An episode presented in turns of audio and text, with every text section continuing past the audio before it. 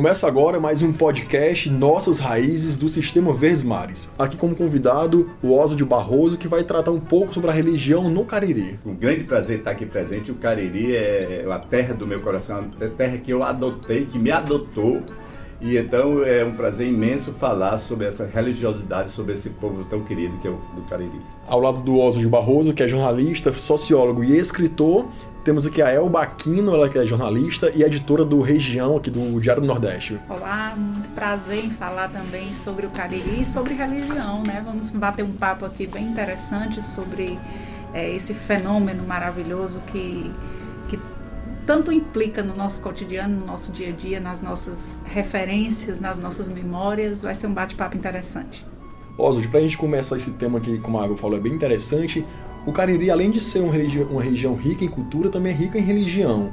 São é marcada por Padre Cícero, por Romarias, pela Benigna. Como é a sua experiência com a religião no Cariri? De tanto andar no Cariri e de tanto frequentar as Romarias, eu sou cidadão honorário de Juazeiro do Norte. No caminho do Horto, na estação da Pedra do Joelho, tem um teatro com meu nome, a, dirigido pelo de Freitas, que é um músico da Orquestra Cabaçal, do, do Juazeiro. Então, é, minha ligação é desde 76, quando eu fiz uma viagem ao Juazeiro, num trem chamado Sonho Azul, que aliás é o título do meu livro que eu acabei de escrever, as minhas memórias ficcionais, né? Terceiro volume. E nesse, nessa viagem eu descobri a religiosidade popular eu descobri o mundo encantado que era o Cariri. Descobri um lado que para mim era invisível, que era esse encantamento desse mundo. Um mundo de artes, de cultura riquíssima e de muita imaginação. E de lá para cá eu tenho ido é, quase anualmente ao Juazeiro, passado muito tempo já. É, conheci muito o Padre Murilo Sabarreto, conheci é, muitos beatos, já fez centenas de entrevistas, né? muitas centenas, quase mil, quase mil entrevistas com, com com as pessoas de lá. Já fui a Santa Brígida, na Bahia, onde tem a Irmandade de São Gonçalo, que, que, que faz, que tem uma, uma sede lá no Caminho do Horto. Então, é, a grande parte da minha vida foi relacionada com o Juazeiro. Agora, essa experiência, esse contato com as pessoas de Juazeiro, com os romeiros, porque essa questão da religião ela tem dois lados, né? O lado histórico, o lado mais de uma análise mais sociológica e o lado mesmo humano, né? Daquelas pessoas que vivem aquele aquele fervor da fé, que é algo que não se explica, né? Para além de qualquer explicação. Como é que o senhor avalia tudo isso nessa sua experiência? Eu estudei também do ponto de vista, vamos dizer, acadêmico, né? Eu fiz um meus, meus trabalhos na academia foram em torno do, da, da cultura e da arte popular, e fundamentalmente do reizado, do teatro ritual, né? E grande parte se deu lá no Cariri. Conheci muitos beatos importantes, como a Maria do Céu, como Maria Dodô, é, conheci é, muitos padres, pessoas que se ligam à religião. Tem um, tem um Patativa lá em Assaré, que é meu compadre, né? Que era meu compadre. Então eu conheci muitas pessoas, passei, foi muitas as viagens foi passando por pessoas, né? É, Qual a leitura que o senhor faz dessas pessoas? São pessoas de uma erudição e de uma vidência extraordinária. São pessoas dotadas de uma percepção que para quase a, a maioria das pessoas não alcança, é invisível. Eles têm essa capacidade de ver o invisível, coisa que pouca gente tem. Então são pessoas que são grandes patrimônios de pessoas de, de valor extraordinário. Né? Eu conheci muitas delas e, tive contato com muitas delas, entrevistei muitas delas, fui íntimo. Né? E, e para mim isso foi um aprendizado enorme. Eu aprendi o que é a cultura popular, o que é a lógica, a magia, como o pessoal chama, magia, o animismo, magia simpática, o, o concepção mítica do mundo, que é uma concepção poética, de encantamento, não é? Tem um livro meu que é Teatro como Encantamento, exatamente baseado nisso. Nessa percepção, no entendimento da cultura popular. Porque muita gente acha que é negócio de fanático, pessoas ignorantes. Ao contrário, essas pessoas aqui são tapadas, né? Nunca desenvolveram sua, sua vidência, né? Não, enxergam nada. E ao contrário, essas pessoas têm uma erudição muito grande vindo dos índios, dos africanos, dos árabes, vindo do, do, do início do mundo. Eu observo muito e observei na minha vivência no Cariri, na minha infância e depois já trabalhando no Cariri profissionalmente como jornalista, que essa questão da religião, ela faz parte da rotina das pessoas, né? Ela está integrada ao dia a dia das pessoas. Nessas suas andanças lá pelo Cariri, deu para perceber isso, né? Na, né? na decoração da casa, no ritual de ir à missa. E não só a gente fala muito do catolicismo devido à grande influência do Padre Cícero em toda aquela região, mas é, outras religiões também. As pessoas são pessoas que têm talvez a fé muito enraizada, seja ela qual for. É, as religiões do Cariri são as religiões populares, todas elas têm uma relação, uma correspondência entre si. São religiões de, de pessoas que percebem o mundo como alguma coisa sagrada, que Deus está aqui entre nós. Tudo é manifestação do divino. Por isso que a casa tem que ser respeitada, os animais, o boi mansinho é, tem que ser respeitado e as árvores, tudo, tudo é o retrato de Deus. Então essas pessoas, mesmo que fosse ou um bandista, ou catimbozeiro, ou de candomblé, ou católico ou, ou cristão de, de, todo modo, elas têm essa percepção do mundo diferenciada numa região, numa religião que coloca Deus lá em cima no céu e, e os representantes dele são os, a hierarquia, não é? Lá não, um beato daquele tem tanta autoridade quanto um bispo, um papa ou qualquer uma pessoa, né? E as pessoas se reúnem em torno deles, as pessoas percebem o mundo em torno deles. Então é uma religião que começou é, no começo do mundo, né? É, tem muito a ver com os índios, né? Os índios pancararus, por exemplo, eles frequentam a, a romaria do, do ah, essa mistura, né? Às vezes é, as pessoas de, de, de, religiões diferentes acabam se misturando nesse movimento das romarias de multidões. Né? Porque a, a, o Deus é só um, tem muitos nomes, mas só existe um Deus, né? E então os nomes é que são diferentes, mas há uma correspondência entre os santos, entre os caboclos, entre os orixás, entre todas as entidades, entende? Há uma correspondência. E as pessoas sabem fazer essa correspondência. Não, não, não vamos dizer, não há um preconceito quanto tal ou tal religião. É, a gente pode dizer então que, que esse é um diferencial do Cariri, porque religião é sempre um assunto polêmico, mas essa irmandade, esse respeito entre as crenças, as pessoas conseguem trafegar entre essas, essas ideologias e essas crenças de uma forma saudável? Isso é mais intenso no Cariri, embora que nas religiões populares, em todos os lugares, há essa concepção, entende?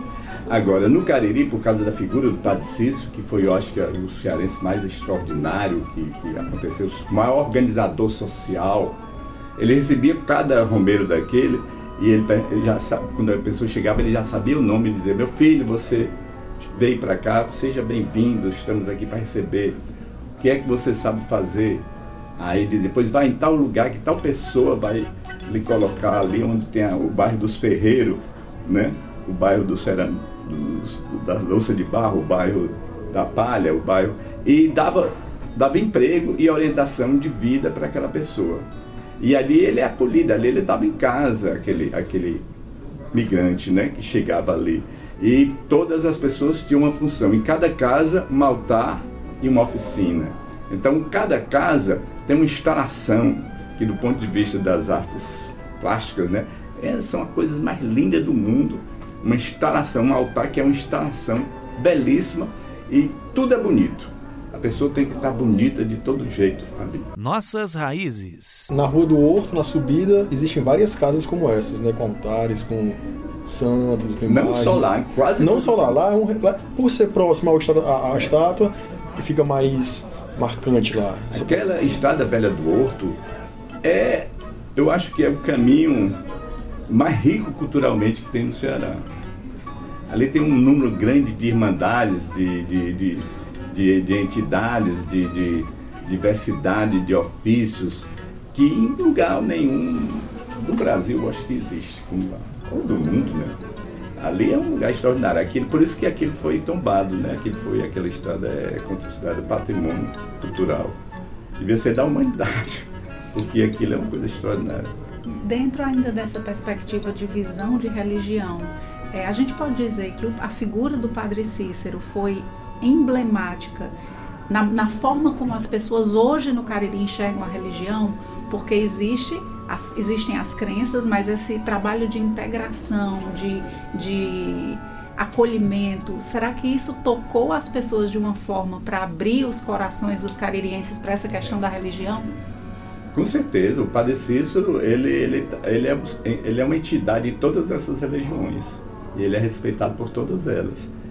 Ele é um santo, é um orixá, ele é um caboclo, ele é tudo, e todos os altares têm o Padre Cícero. Então, o Padre Cícero, ele teve uma sabedoria extraordinária. Claro que ele muitas vezes ele quis conciliar o pensamento popular, a vida popular com, com a república, né? com a organização política do Estado e as coisas, e nem sempre conseguiu. Por isso que teve, teve a guerra de 14, né? teve o, o, o, a invasão do Caldeirão, etc. Mas ele tentou fazer isso. E ele foi a, a experiência de, de comunidade popular que ficou no Brasil, porque as outras foram todas destruídas, né? O Testado foi destruído, o Canudos foi destruído, o próprio Caldeirão foi destruído, mas o Juazeiro ficou. E o Juazeiro teve que fazer muito ginástica para ficar. Por exemplo, é, o pessoal do boi, né? O boi, quando eles cultuavam o boi, eles cultuavam o animal mesmo, né? Botavam o animal para andar na estrada, enfeitava ele, botava flores, perfume. Ele dizia, olha, você morre pela gente, você dá vida pela gente, tudo se aproveita seu, mas a gente é muito agradecido a você. A gente tem cuidado para sua morte, não ser uma morte violenta, a gente tem cuidado para, suas, para as novas gerações serem preservadas e para você ter uma vida mais ou menos é, tranquila e, e porque você dá vida pela gente. Aí o que é que fizeram? Mandaram matar o boi, dizendo que isso é heresia, fetichismo, é não sei o que, isso era fanatismo, deram um bocado de nome horrível. E mandaram matar o boi e fazer o beato comer, o beato Zé Lourenço. Só que o pessoal o que é que faz? Pega, em vez de ser o boi de verdade, bota um boi de brinquedo. Né? Bota um boi de, de arco feito de madeira, feito uma armação, o boi. Então é uma forma de manter esse culto ao boi, driblando a, as proibições, os ataques da, da, da dita ciência é, acadêmica, erudita, da igreja é, oficial, não é? é? O povo tem muita sabedoria e o povo de Juazeiro sabe fazer isso. Ele sabe manter, né? Sabe manter, disfarça o, um orixá no santo e ali vai para frente. Vai adaptando. Vai adaptando. É. Agora, quando a gente fala em, em, religião, a gente fala, claro, nos santos, né? nos símbolos, nos seus, nos seus representantes perante a, as pessoas, né? as pessoas que os cultuam. A reabilitação do Padre Cícero, a, depois uma possível beatificação e até ele ser considerado santo pela Igreja Católica oficialmente, é algo que está bem distante de acontecer ainda por inúmeros fatores. Mas há em Juazeiro um decreto popular. Não tem quem entre em Juazeiro e não diga que Padre Cícero não é santo, porque vai dar uma confusão danada. É, como é que se houve essa, essa diferença de opiniões e como isso impacta na vida das pessoas? Ah, lá o pessoal, a Maria Dodô é uma santa. É, é, tenho, tem várias, várias pessoas lá, beatas daquelas, que elas recebem você com a mão, assim como a pose de santa, né? E, e, as pessoas pegam na mão dela e ela passa aquela energia divina para as pessoas, quer dizer, o pessoal não está muito querendo saber porque a igreja considerou, o Estado considerou, quem considera são eles, né? E, e para eles aquele, aquele pessoal é, é santo. Né? E o Padre Cícero, então, nem se fala, é o santo dos santos. Né? O Padre Cícero, segundo essa visão do mundo, é uma, é uma manifestação do Espírito Santo. Ele diz assim, o Padre Cícero não é o Pai, não é o Filho. Então quem é? É uma encarnação do Espírito Santo. Eles dizem isso, eles explicam assim. E na verdade é, porque o Espírito Santo é o, o nada, é a grande energia cósmica que se, né, se, que se manifesta através do, do mundo visível nas pessoas. E o Padre Cícero é uma encarnação do Espírito Santo. Viva meu padrinho Cícero! Ao Senhor quero pedir. Viva meu padrinho Cício, ao Senhor quero pedir. Pra falar em seu saber, que hoje o meu quer ouvir. Pra falar em seu saber, que hoje o meu quer ouvir.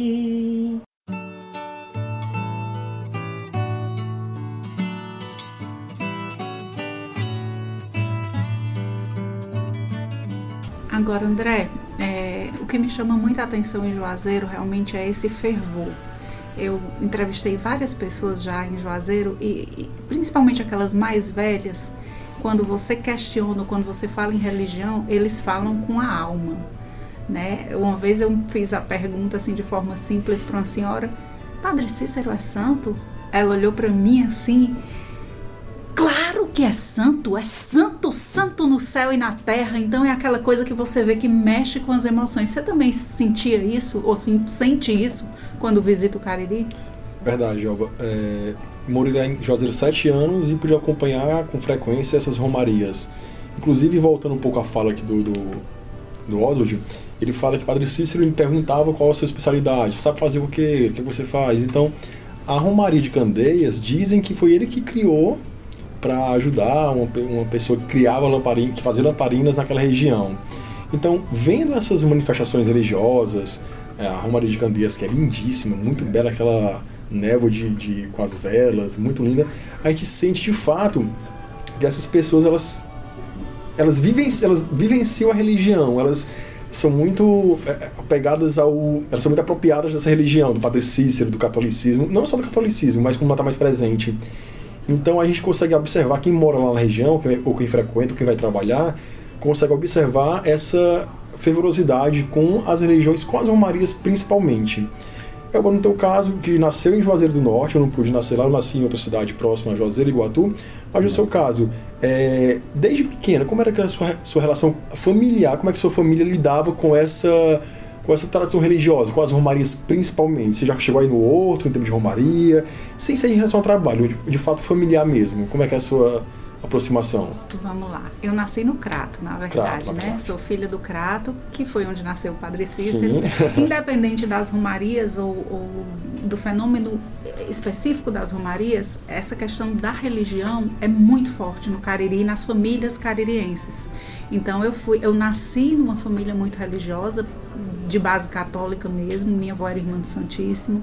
Então era aquele costume de ir à missa todos os domingos, de, de, de ter devoção e respeito né, a, a, a, algo maior do que nós, a algo sagrado, ter uma referência. É, eu fui criada com essa referência de espiritualidade, de fé, e eu acho que isso fez e faz ainda muito parte de mim fez parte da minha formação enquanto pessoa, enquanto ser humano, porque quando você tem um olhar, você tem, se apega a algo maior do que algo que você não explica, mas que você sente, isso faz parte da sua essência e faz com que você seja um ser humano melhor. Eu acredito nisso.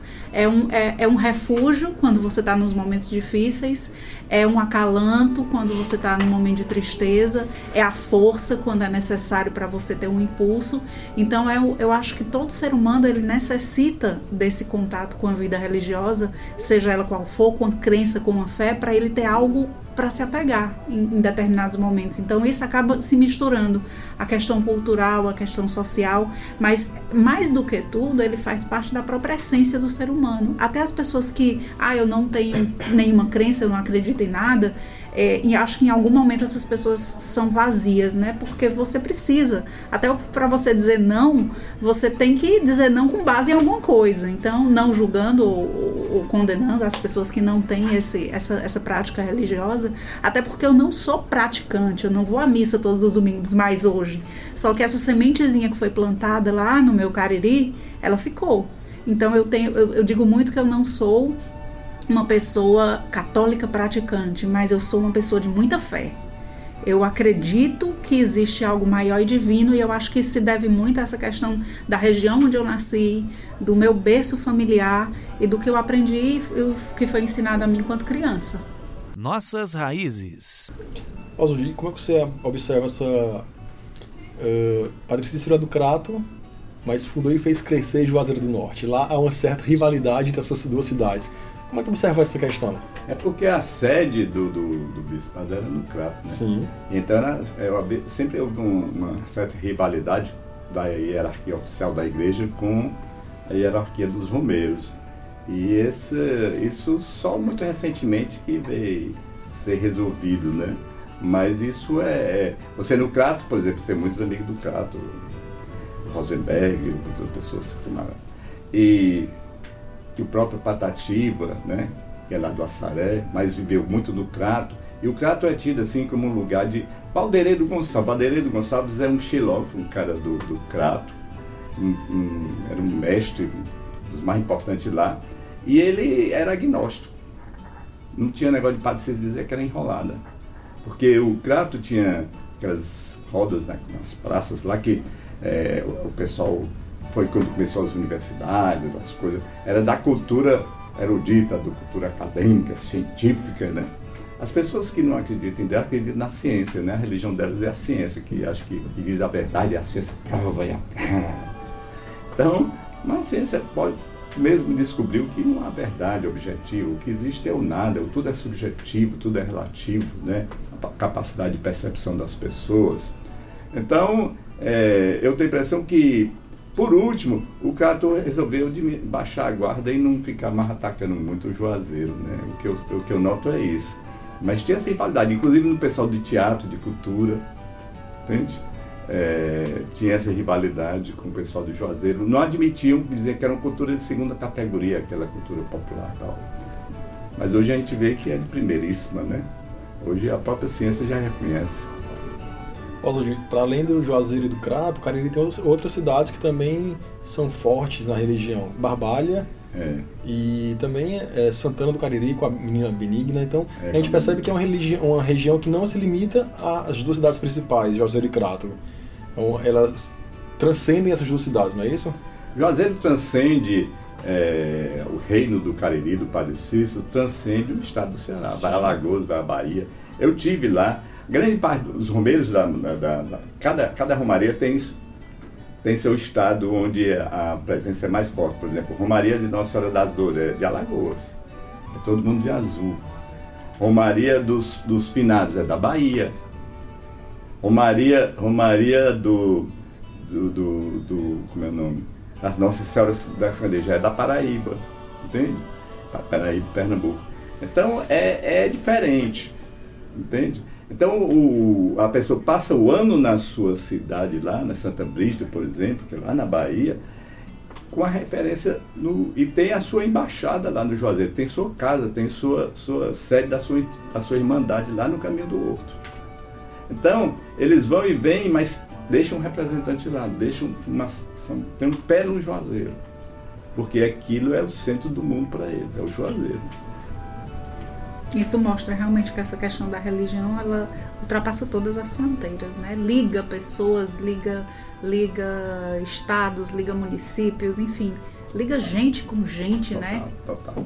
É, é, o, o, o, Romaria do Juazeiro vem gente da, do, do, Amazonas, vem gente do Maranhão, então tem muita gente do Maranhão, principalmente do Nordeste, mas extrapola inclusive o Nordeste. E se a gente avança nessa discussão, a gente vê a importância desses fenômenos religiosos para as economias dessas cidades, né? Para construir a região como um todo, como o André falou, a, a, festa de Santo Antônio em Barbalha é algo incrível, uma riqueza cultural imensa, uma tradição religiosa também muito grande, mas que muito, muito assim misturada com a cultura popular demais, a religião e cultura popular de raiz, né? Você vê a festa de Nossa Senhora, e tem uma simbologia, né? A festa de, de Santo Antônio é a festa da fertilidade, né? Não é por acaso que você finca um, uma madeira, um no tronco de uma árvore no centro para botar a bandeira. Na verdade, eram festas que eram rituais indígenas que tomaram uma conformação católica. Entendeu? Aquele tronco, aquilo ali era um ritual indígena de fertilização da terra. E aí virou o quê? O pau da bandeira, do macho da bandeira. Mas o, o, o, porque há uma correspondência entre essa visão mítica indígena e a visão mítica cristã, da religião popular. Né? E eu acho que o próprio Papa, quando o Papa, esse Papa agora, que é o Papa extraordinário, né? Ele diz, você não tem que mudar a cultura das pessoas, doutrinar, você tem que respeitar. Entende? E esse, e esse catolicismo do, do, do Papa e, e dos romeiros dá muito certo. Porque eles respeitam todas as religiões. E eles fazem o cruzamento, eles, eles, eles fazem as correspondências entre essas entidades todas, né? Então, cada santo desse tem um correspondente. O santo, o santo Antônio é o santo da fertilidade. Né? Nossa Senhora das Candeias é da luz. Então, cada um tem seu significado. Né?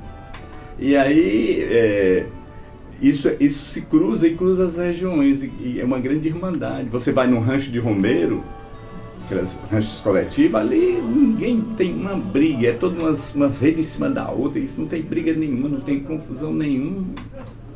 E as pessoas se, se encontram, se revêem em cada romaria. É uma. O, o mundo, se tem uma referência para a humanidade, são nesses movimentos, nessas comunidades. É as referências mais fortes e que apontam um caminho de entendimento. Ofereça esse bendito a meu padrinho mensageiro, sou ele, Nossa Senhora, São Dono do Juazeiro. Sou ele, Nossa Senhora, é dono do Juazeiro. Elba, então caso, quando se pergunta qual a tua memória em relação à religião do Cariri, o que te vem à cabeça? As procissões de rua, o andor da santa com flores e enfeitados, a coletividade, as pessoas. Participei muito na minha infância. É, a minha rua era fechada para fazer o andor da procissão de Nossa Senhora da Penha, porque é, um, um vizinho meu tinha uma que veio da mãe, que veio da família, aquela coisa de, de tradição, enfeita o andor de Nossa Senhora da Penha. Até hoje ele faz isso. Então, eu pequenininha na rua, a rua fechava e, e era construído aquele andor maravilhoso. E chegava a Santa e era aquele momento emocionante. E, me lembro outra memória forte, exatamente com a minha avó, Erice, que era irmã do Santíssimo, saía na frente ali da procissão e achava lindo aquelas, aquelas senhoras todas vestidas de preto, com aquele, com aquele, eu não sei exatamente o nome correto, é uma, uma algo vermelho que fica por cima da roupa. Sim então, aquela imagem, para mim, é emblemática, aquele véu. Eu achava aquilo ali lindo, eu achava aquilo ali é, acima de, de, uma coisa encantadora. Era, era, enchia meus olhos, né? Eu achava bonito, por isso que eu falo dessa questão da, da, do que fica na essência, né? Porque essas imagens remetem para mim é uma fortaleza de espírito absurda. Elas me, me levam à, minha infância e, e me dão uma sensação de calmaria, sabe? De acalanto essas duas imagens. Então, assim, as procissões de rua, para mim, são a, a memória mais forte que eu tenho da religião do Cariri. Engraçado, né? Não é do Padre Cícero em si nem do Horto. Na minha vida, são as procissões de rua que, que, que, que trazem essa memória da religião. Legal. Oswald, para você, o que te traz à cabeça? Rapaz, é, tem muita coisa. Eu escrevi vários livros, né? Sobre o cara tem um livro Romeiros, que 90% é só Mas assim, uma memória que, que, seja marcante. Tem uma marcante, que é o seguinte: lá no Santo Sepulcro tem uma pedra bem grande, tem uma rachadura no meio. E o pessoal diz que, que, que quem passar pela rachadura tem merecimento, e quem uhum. ficar bancado lá é porque tem muito pecado, muito pesado. E eu vi, eu vi uma, uma cena que me marcou muito, uma senhora que foi passar, uma senhora um pouco gordinha, né? E ficou empancada. Aí ela começou a rezar. Meu Deus, não sei o que, não sei o que. Aí chegou um menino, um menino. Foi lá em cima, pegou a mão da, da mulher, levantou, puxou para cima. Aí disse: Aquele é um anjo. Um anjo que chegou. E tirou aquela menina, aquela, aquela senhora, daquele buraco, daquele aperto, daquela agonia. Esse anjo puxou ela e quando parece que tinha força, um menino magrinho naqueles raquete, fez assim, a mulher saiu. Eu digo, rapaz, aí eu, eu, vi, eu, vi, eu vi a presença de um anjo fazendo isso. Tirando a mulher. É uma imagem bem simbólica, né? Que representa a fé do povo cariri, é. né? Inclusive tem essa pedra e também tem a, o cajado do Padre Cícero, que você passa por ele, né? Na, é. na estátua, várias vezes. É, tem vários, tem vários é. lugares. cada estação do horto tem um ritual. A pedra do joelho, por exemplo, você tem que se ajoelhar. De tanto ajoelhar, o buraco foi, foi aumentando, aumentando. Toda estação tem um ritual. Cada estação você tem que saber fazer aquele ritual daquela estação. E tem gente que diz, e da estação é seguinte, você vem com a pedra, você vem com a pedra grande. Aí você, em cada estação você deixa aquela pedra grande, pega uma menor. E vai, vai assim até chegar lá em cima. Quando chega lá em cima, você só, só, soltar um caquinho de pedra, entende? Porque você vai deixando seus pecados, sua, sua, sua energia pesada, sua, uhum. sua dor, não é? E chega lá, tá Esses leve, rituais leve. são incríveis porque eles de fato provocam uma, uma algo dentro, né? Algo que você não explica e a, aquela simbologia ali da matéria acaba trazendo algo espiritual enorme, né? Uma coisa assim incrível. E explica, sabe? O, a, a, lógica da religião popular tem uma lógica bem determinada. Por exemplo, é, tem a, a questão da energia, né? Por exemplo, esse, esse, se você pega uma pedra, você desloca a sua energia para aquela pedra, você coloca no lugar sagrado, a energia daquele lugar sagrado ela, ela neutraliza a energia ruim daquela pedra e diminui. E assim, quando você vai subindo, vai diminuindo o peso, o peso, o peso, até chegar que você. Não só a pedra fica é, leve, como o seu corpo fica leve. Isso, isso é uma lógica, isso está de acordo com a física quântica, com o tal da física, com, entende? Com a, a, a, micros, a microfísica, a ciência mais avançada do mundo percebeu isso agora, pouco tempo que o que existe são frequências, são vibrações que às vezes se materializam.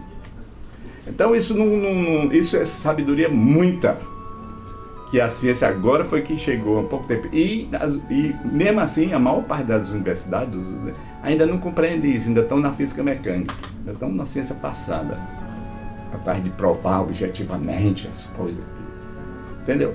Enquanto esse pessoal, ó, isso está no budismo, no taoísmo, Lao Tse, isso está nas religiões orientais todas e nas religiões dos índios, dos caboclos, dos povos naturais.